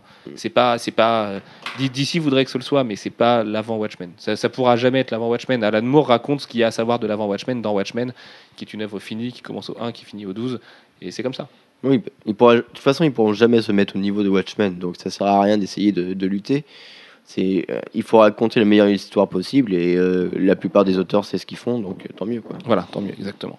Le petit point AVX du mois. Manu, je suis désolé, il faut qu'on accélère vraiment, ça fait une heure. Euh, AVX, on a eu AVX 9 et 10 ce mois-ci. Ouais. Moi, j'ai noté un espèce de regain. Enfin, moi, je sais pas, mais je me jette dessus à chaque fois, en fait, là maintenant. Je sais pas ce qui se passe. Euh, Il y a trois semaines, je voulais plus le lire, et là, là je me suis jeté sur les deux vraiment. J'ai trouvé ça moins nul que prévu. Alors, on a le droit au dragon annuel de c'est- Marvel. C'est mieux qu'avant, mais ouais. C'est toujours pas ça, mais bon. C'est passable. euh, voilà, c'est passable, exactement. C'est assez correct. Là, on a du Olivier Coipel sur le numéro 11. euh, la planche qu'on a vue pour l'instant est magnifique. Donc, euh, oui, si, ça peut sauver le truc. Et puis l'après a l'air intéressant. Mais moi, ce qui m'énerve, c'est Vanda, quoi. Enfin, Vanda. on Vanda, c'est rare. Depuis le début de l'event, on nous vend. Enfin, ça fait des mois On qu'on nous nous vend Hope versus Vanda. Hope, elle est, elle est entrée dans son coin, elle se fait balader, et Vanda, elle fait rien. Ouais, tout à fait. ouais. Vanda, qui est un peu l'agent dormant du truc, qui risque de se réveiller au numéro 12, avec un personnage qu'on nous a teasé aujourd'hui, euh, sur lesquels on se pose beaucoup de questions, mais peut-être qu'il faudrait pas y voir le retour d'un autre, ou le déchaînement d'une petite jeune, mais le déchaînement d'une vieille blonde. Euh, voilà, AVX va se finir. Je, je me dis que c'est tellement moins nul que Fairy Self que finalement, bah, ça aura pas été terrible, ça aura pas été le, le, le- le point euh, G que je voulais au départ et que j'espérais vraiment. Moi, il y a un truc Voilà, qui m'a quand même choqué dans le numéro 10, c'est que les grosses pages, Adam Kubert se défonce dessus, elles sont magnifiques. Mais alors, Alors, les, les petites, ouais. les Oh petites, l'horreur quoi. petites Il a, cases, ouais. il a pas envie quoi. Il sent que ce qu'il dessine, c'est c'est pas terrible. Et Ouais, ouais, tout à fait. Moi, ce qui m'énerve, c'est que AVX, c'est un peu le, le flashpoint de Marvel. C'est le truc transitoire pour nous amener à, à une nouvelle époque, sauf que Flashpoint, c'était nul, mais c'était 5 numéros. Là, c'est nul, mais c'est 12 numéros. Oui, mais il y a du Olivier Coppel, du Adam Quebert, et ils, Enfin, ont, fait, c'est ils ont fait un c'est essai. 18 numéros parce qu'il y avait Il y XVS. avait X Versus, ouais. Mais c'est pareil, Versus, c'est pas trop trop mal, là, tu vois, le Lenilio et tout, c'est cool, c'est joli, enfin voilà. Euh, non, mais c'est nul, oui, en vrai, mais bon, on, on fera- on fera un podcast bilan d'AVX comme on fait avec tous les crossovers. Et moi, je pense qu'il y aura du bon à retirer de cette affaire quand même, notamment des leçons éditoriales pour Marvel, donc euh, qui s'est encore bien planté dans sa com euh, de A à Z, mais. euh, voilà, il y, a des choses intéressantes, notamment dans les, Je me souviens au départ, ils annonçaient un partenariat avec MTV Geek et des, euh, des vidéos d'MTV Geek qui devaient être portées au nu, tout ça. Euh, alors, ça a disparu et en plus, c'est nul. Le peu qui sort aujourd'hui, il en sort beaucoup moins que prévu. Euh, c'est vraiment pas terrible, on découvre rien. Donc euh, voilà, la réalité augmentée, ça n'a pas marché. Écrire un, écrire un, un event à 5, ça marche pas non plus. Euh, ils ont réussi à gonfler leurs auteurs avec le travail qu'ils leur ont donné. Voilà, un event, c'est pas comme ça que ça se passe. Un event, ça se fait comme Trinity War et puis, et puis basta finalement. Euh, Alfro, le titre indé que tu as retenu ce mois-ci, ce n'est pas n'importe lequel puisque c'est ton chouchou Mark Waid qui l'écrit et c'est mon chouchou Chris Samney qui le dessine. C'est Rocketer, Rocketeer, pardon, Cargo of Doom. qui est un, un titre assez historique puisque c'est la continuité euh, de ce qu'avait fait Dave Stevens. C'est la suite de Rocketeer. Voilà, ils reprennent là où Dave Stevens euh, l'avait arrêté.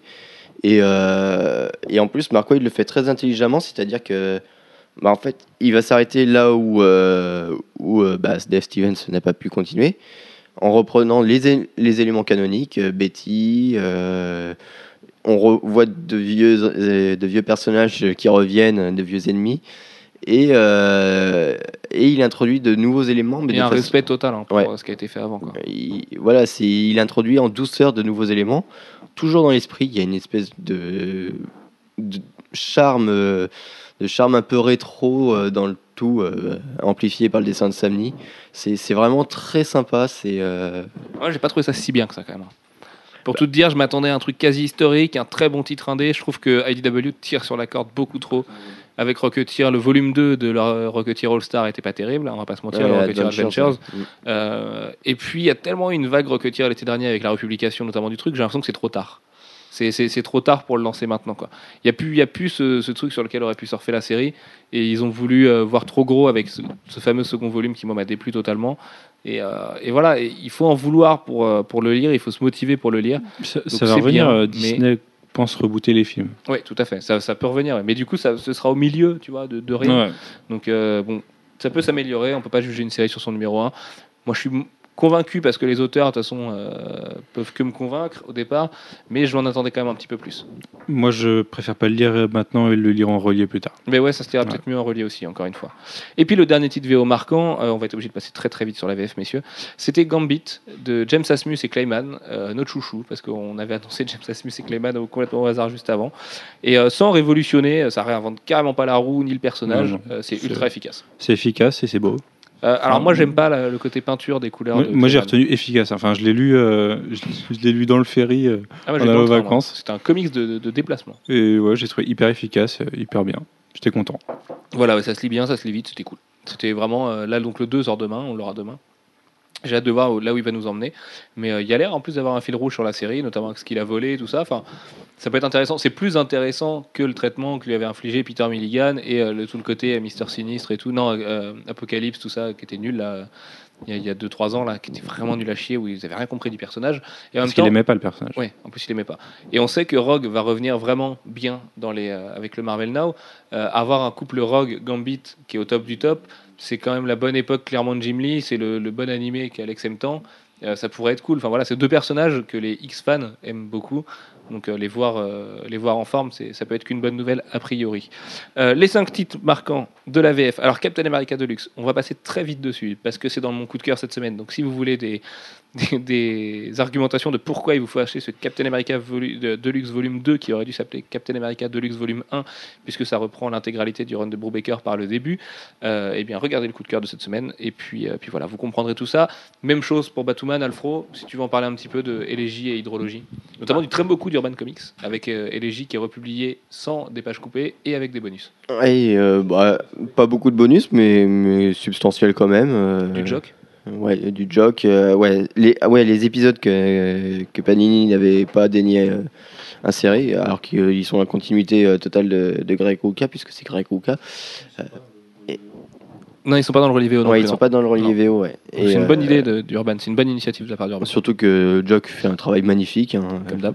Voilà, c'est c'est du Jock, quoi. Et euh, bah, c'est magnifique. euh, c'est- Ceux qui l'ont pas acheté, achetez-le parce que euh, sinon c'est c'est vraiment se taper la tête contre les murs. On vous explique depuis des années que c'est vraiment bien.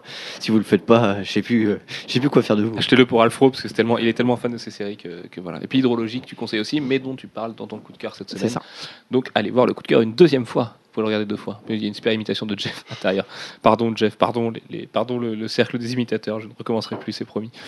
Euh, Choker chez Delcourt qui sort début septembre, qu'on a eu la chance de recevoir. Merci messieurs chez Delcourt qui signe le retour de notre ami Ben Temple Smith qui va beaucoup mieux dans la vie et qui a pu finir Choker et qui se remet au boulot vraiment ces temps-ci. Euh, Choker c'est quoi? Choker c'est une histoire super bien d'un mec fou euh, de Ben Temple Smith en l'occurrence son auteur. Alors Temple Smith fait du Temple Smith mais pour les fans jetez-vous dessus, ça vaut vraiment le coup. Euh, ça ressemble vachement à ce qu'il a pu faire sur euh, Bienvenue à Oxford, ce qu'il a pu faire sur euh, Wormwood. Voilà, c'est son univers à lui, c'est génial, c'est malsain, c'est glauque, c'est tout ce que vous voulez. Delcourt le propose dans une belle édition. Delcourt fait un gros travail sur les auteurs, on le dira jamais assez, un gros travail sur Ben Temple Smith. Et voilà, ça vaut vraiment le coup. C'est du bon comics indé, du bon comics d'horreur, du bon comics glauque et malsain, servi par un Ben Temple Smith super en forme au dessin. Donc voilà, ne passez pas à côté. Et puis un titre qui s'appelle Choker, donc l'étouffeur, ça peut être qu'une bonne chose finalement. Et Alfred, on va, on va quand même s'arrêter un petit peu plus sur les deux derniers. Fantastic Four Season 1 de euh, Roberto Aguirre Sacasa, le seul homme qui s'est écrit les Fantastic Four euh, de manière très bien, à part ce qui s'est fait dans le Silver Age. Et euh, David Marquez, monsieur Ultimate Spider-Man, monsieur Copycat de Sarah Pikeli. Moi, je trouve que c'est un copycat de Mike Joy. Il y, a un, il y a un côté très léché, très. euh, Bah, en fait, il- oui, pour Fantastic Four Season 1, je suis d'accord, il y a un côté Mike Choi, et dans Ultimate Spider-Man, il a refait du Sarah Pikeli. Donc en fait, c'est un. C'est un bon caméléon, ce David. Il est très fort. On va faire une Donc- série animée qui s'appellera David le caméléon. Donc David Marquez très fort et. Ce sera euh, l'histoire d'un caméléon qui dessine euh, comme les autres. Ça pourrait être bien. Non, mais une série Le Caméléon, ça a déjà Avec été un fait. crossover avec euh, Félix the Cat. Ah, c'était bien le caméléon, la série. Ouais. Sur M6 là Ouais, mais la, la fin de la série était devenue tellement Ah, mais J'ai jamais vu quoi. la fin de la série. C'était une Ouais. série allemande, ça, non Non, Ah non, c'était le clown qui était une série allemande. Je comprends, je comprends toujours que le clown, ça a pas l'air d'être une vraie série allemande. Non, mais le caméléon, c'était Ok. cool. hein. Euh, et du coup, alors euh, le caméléon pas du une, tout. c'est une on réincarnation de Jésus. en fait, de caméléon. fantastique. Eh Ah oui, donc c'est comme ça. Ils sont quand même allés très loin. Enfin, c'est presque allemand. Bon, allez, bref, Donc. Fantastic Four euh, Season 1, euh, c'est euh, donc Roberto Aguirre Asa- Acasa qui l'écrit. Alors là, il va faire vraiment faire du, du Season 1, c'est-à-dire il nous explique les Fantastic Four dans les grandes lignes. euh, c'est un petit peu l'abécédaire du débutant. C'est un- poil décevant sur ce point-là parce que euh, c'est un peu, un peu lourd, quoi. C'est euh, ok, Jane euh, est amoureuse de Red, mais Red est tellement dans ses euh, expériences scientifiques qu'il s'intéresse pas à elle. Bon, au bout de 36 euh, lignes de dialogue, on avait compris. Ok, Johnny est un flambeur, dragueur et, et compagnie. C'est un bien pour les gens qui connaissent pas les 4 Fantastiques. Voilà, C'est le but de Season 1, de toute façon, c'est de la réécriture des origines de façon moderne sans réinventer la roue. Voilà. Mais c'est bien fait, c'est euh, efficace. euh, c'est comme un épisode de Glee. Ça passe tout seul. C'est euh, vraiment. Il faut le dire vite. Hein. C'est vu ce que c'est devenu, oui. Bof. je sais pas, j'ai pas regardé la fin de la saison 3. Oh, bah, t'as bien fait.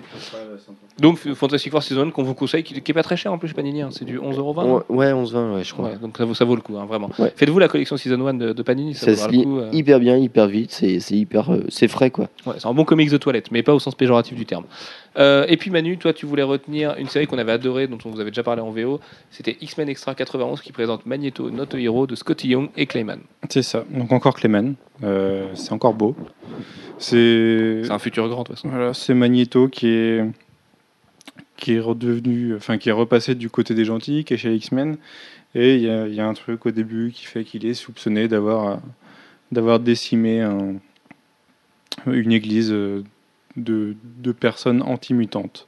Voilà. Et du coup, faut qu'il prouve euh, que c'est pas le cas. Puis des réminiscences des années 90, euh, de, de- voilà, des trucs. euh, Mais Scotty Young le fait bien. Scotty Young, qui est connu pour être un des meilleurs illustrateurs du monde, est un bon scénariste aussi. Bah ouais, parce qu'il va quand même utiliser un truc des années 90 qui était euh, limite qu'on aurait bien aimé laisser à la poubelle. hein, si vous pouvez l'oublier, ce serait pas mal. ouais. Mais en fait, il, il, il le reprend et il le fait bien puisque du coup, ça devient sympa. C'est un. En fait, c'est une bonne, euh, une bonne pirouette scénaristique et euh, Bah pour le coup, c'est le genre de titre qu'on vous conseillerait pas en hardcover ou en TP en VO, mais là, à 5,50 chez Panini, euh, sautez dessus. quoi.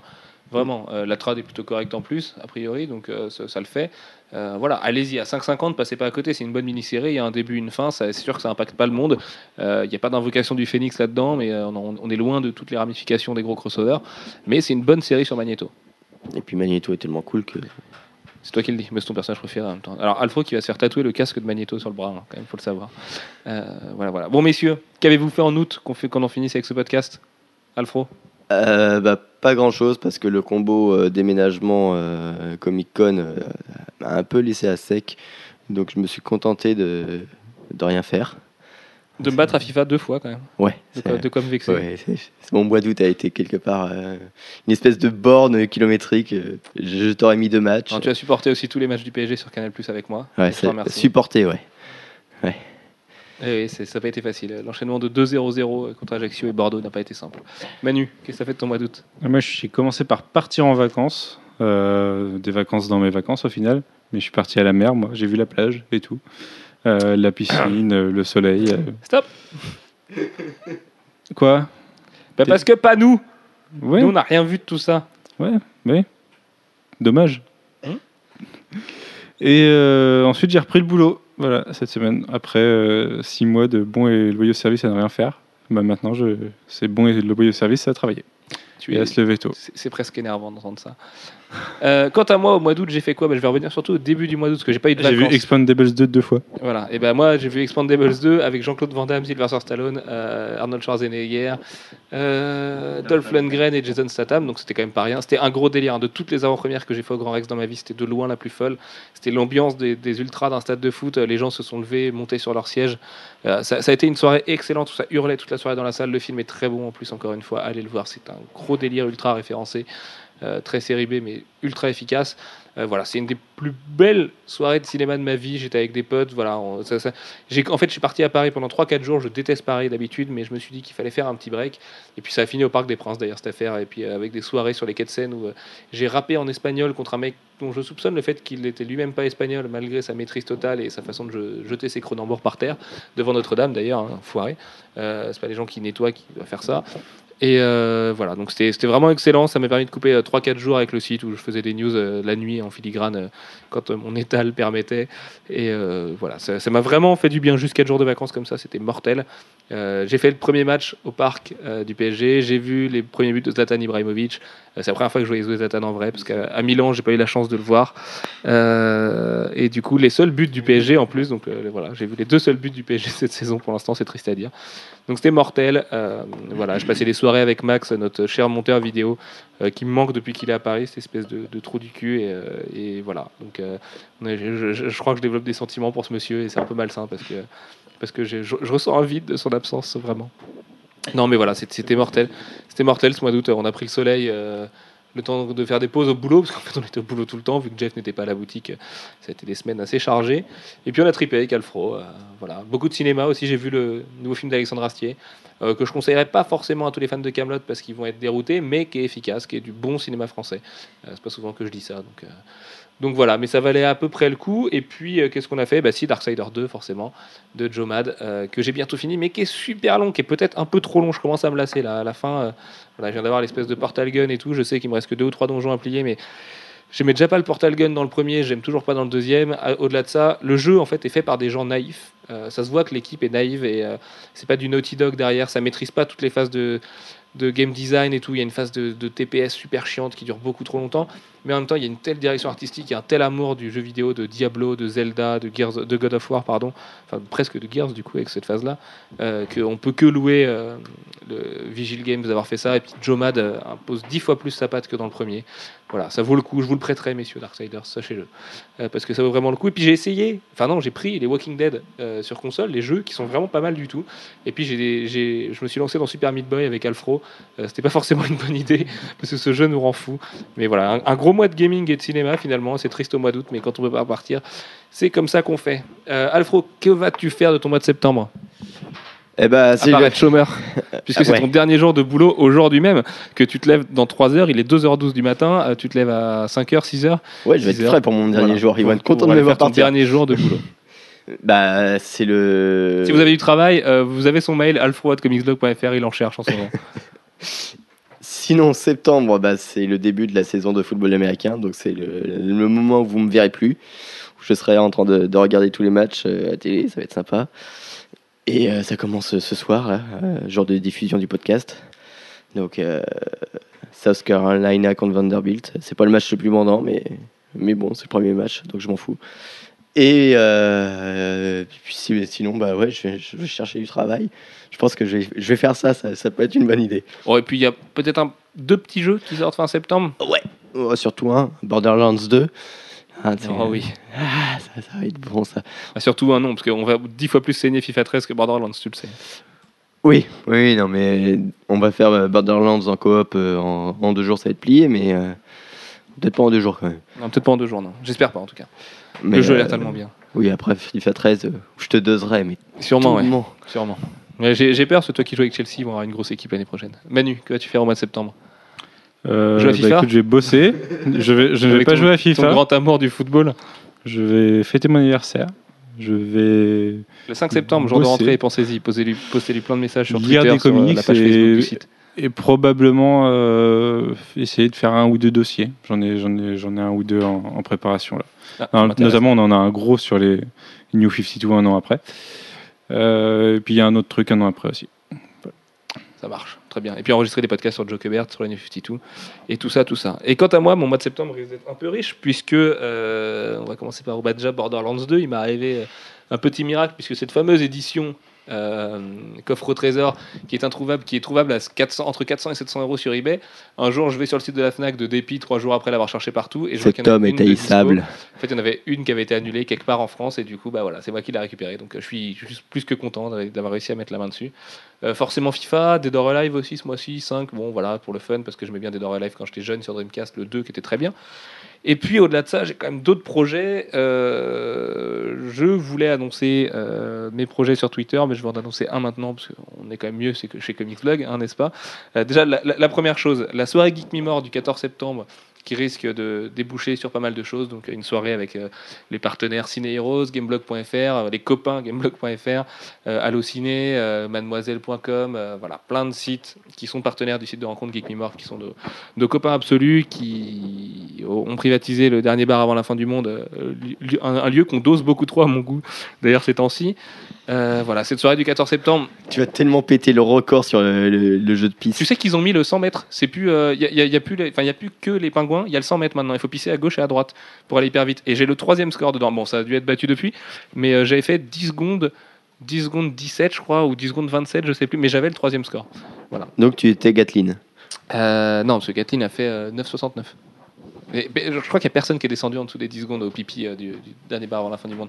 Bon, bref, cette soirée du, du 14 septembre risque de résulter sur un projet vidéo euh, de type intéressant sur une très grosse plateforme, une bien plus grosse plateforme que, Mixblog. Euh, Rien n'est plus gros que Comics Blog, mécréant. Puisqu'on y est avec Manu, on peut vous annoncer une petite création, mais comme c'est plus la sienne que la mienne, je vais laisser faire et présenter un petit peu ce bébé qui devrait peut-être pas voir le jour au mois de septembre, mais qui devrait être très travaillé pendant le mois de septembre puisqu'on s'est enfin un libéré un peu de temps. Oui, là maintenant, ça va être, euh, oui, ça va être les week-ends qui vont être chargés maintenant, je pense. Euh, bah, L'idée, c'est un projet sur les séries télé pour, euh, pour présenter des séries télé que vous ne connaîtriez pas forcément euh, de façon, enfin, pas les séries les plus populaires, on va dire, mais de qualité. Euh, Là-dessus, vont venir se... parce qu'il faut savoir que la passion première, on peut dire ça, hein, de Manu avant Ouais. les comics, c'est les séries télé. Donc, euh, c'est ça. combien d'heures T'avais calculé le nombre d'heures que t'avais passé à regarder des séries télé? Oh, je sais pas, c'est en, ça se compte en années. C'est en année, ouais, c'est ça. C'est l'équivalent Ouais. de deux ans, non Ouais, je Deux- sais- deux je ans sais à regarder plus, regarde. télé, Mais j'ai pas mis à jour en plus. Donc, euh. C'est- C'est c'est as- assez colossal finalement. On peut quand même annoncer que le premier euh, sera sur la meilleure série de l'année que tu m'as fait Ça. découvrir. Du coup, j'étais ton cobaye là-dedans, puisque c'était le concept de Manu, de faire découvrir des séries télé. Il s'est ramené un jour avec une clé USB en me disant Tiens, En regarde fait, ça. en fait l'idée, c'est de. Moi, je présente la série et je présente le concept à Sullivan et lui, il regarde un peu pour, euh, pour découvrir le truc et ensuite on en discute. Et au final, euh, j'y ai fait découvrir trois épisodes, deux, trois épisodes et il a tout regardé euh, pendant que j'étais en vacances. en 4 jours. Du coup, le concept ne marche plus. Il va falloir que tu fasses semblant de ne pas avoir tout vu. tout à fait. Mais euh, donc la première émission sera sur Homeland, je pense qu'on peut le dire. Exactement. Euh, que peut-être qu'une date de diffusion d'Homeland sur Canal Plus correspondra d'ailleurs avec euh, le- la diffusion de ce pilote. Il faut qu'on voit encore les termes techniques de. ouais, de va falloir ça, y aller. Non, il va falloir y aller, mais on, on est largement bon. On, est largement bon. Oh, on, on arrive à faire des coups de cœur en 30 minutes en ce moment, en oubliant de les tourner. Donc, Même pas 30 minutes. Enfin, moi, je sais pas. Moi, je l'ai tourné en 3 minutes et vous, vous avez dû faire à peu près pareil. Je, oui, parce qu'on est. je pense que le en fermant plus, la boutique, on s'est rendu compte qu'on est le complètement. plus long, c'était la parodie de Jeff, à mon avis. Non, c'est fait de manière très rapide, mais j'ai pas, pas fait de retake dessus. Enfin bon, bref. Et puis quant à moi, mon projet perso, euh, vous étiez quelques-uns à me demander sur Twitter ce que c'était. Les plus malins d'entre vous ont vu ce que c'était. Euh, J'en ai deux. J'en ai un pour lequel j'ai envoyé un des mails les plus importants de ma vie hier et pour lesquels j'ai un des conf calls les plus importants de ma vie demain, mais que je peux pas annoncer tout de suite parce que c'est vraiment plus gros que le reste et que ça me tient à cœur et que j'aimerais vous faire une présentation en bonne et due forme. Euh, c'est le fameux projet dont on parlait dans le podcast Larmoyant. On vous remercie d'être si géniaux et d'ailleurs on va vous remercier encore une fois d'être si géniaux. Euh, mon autre projet, c'est d'ouvrir un blog perso parce que comme Manu, eh ben, les comics, euh, c'est une passion, mais j'ai d'autres passions qui sont la musique, le cinéma et les jeux vidéo et la culture populaire en général. Et comme je me sens bridé de parler que de comics sur Comics Blog et d'en parler avec forcément une, une, une ligne édito qui fait qu'on peut pas en parler en se lâchant complètement, et je vais ouvrir mon blog perso euh, d'ici deux semaines euh, où je vous parlerai de tout ça avec euh, de la vidéo. que ben, moi, je vais reprendre le mien. que j'espère, voilà, Emmanuel va reprendre Geeks Assemble, que j'espère un peu marrante, que j'espère de qualité, qui vous plairont, et puis, et puis voilà, puis on parlera de plein de jeux vidéo, de plein de films, et de plein de coups de cœur, et puis de plein de comics aussi forcément, même si vous avez la dose sur Comics Blog. Voilà, je crois que c'est tout pour le mois de septembre, et c'est déjà pas mal. Euh, C'est déjà pas mal, oui. On vous fait plein de gros bisous.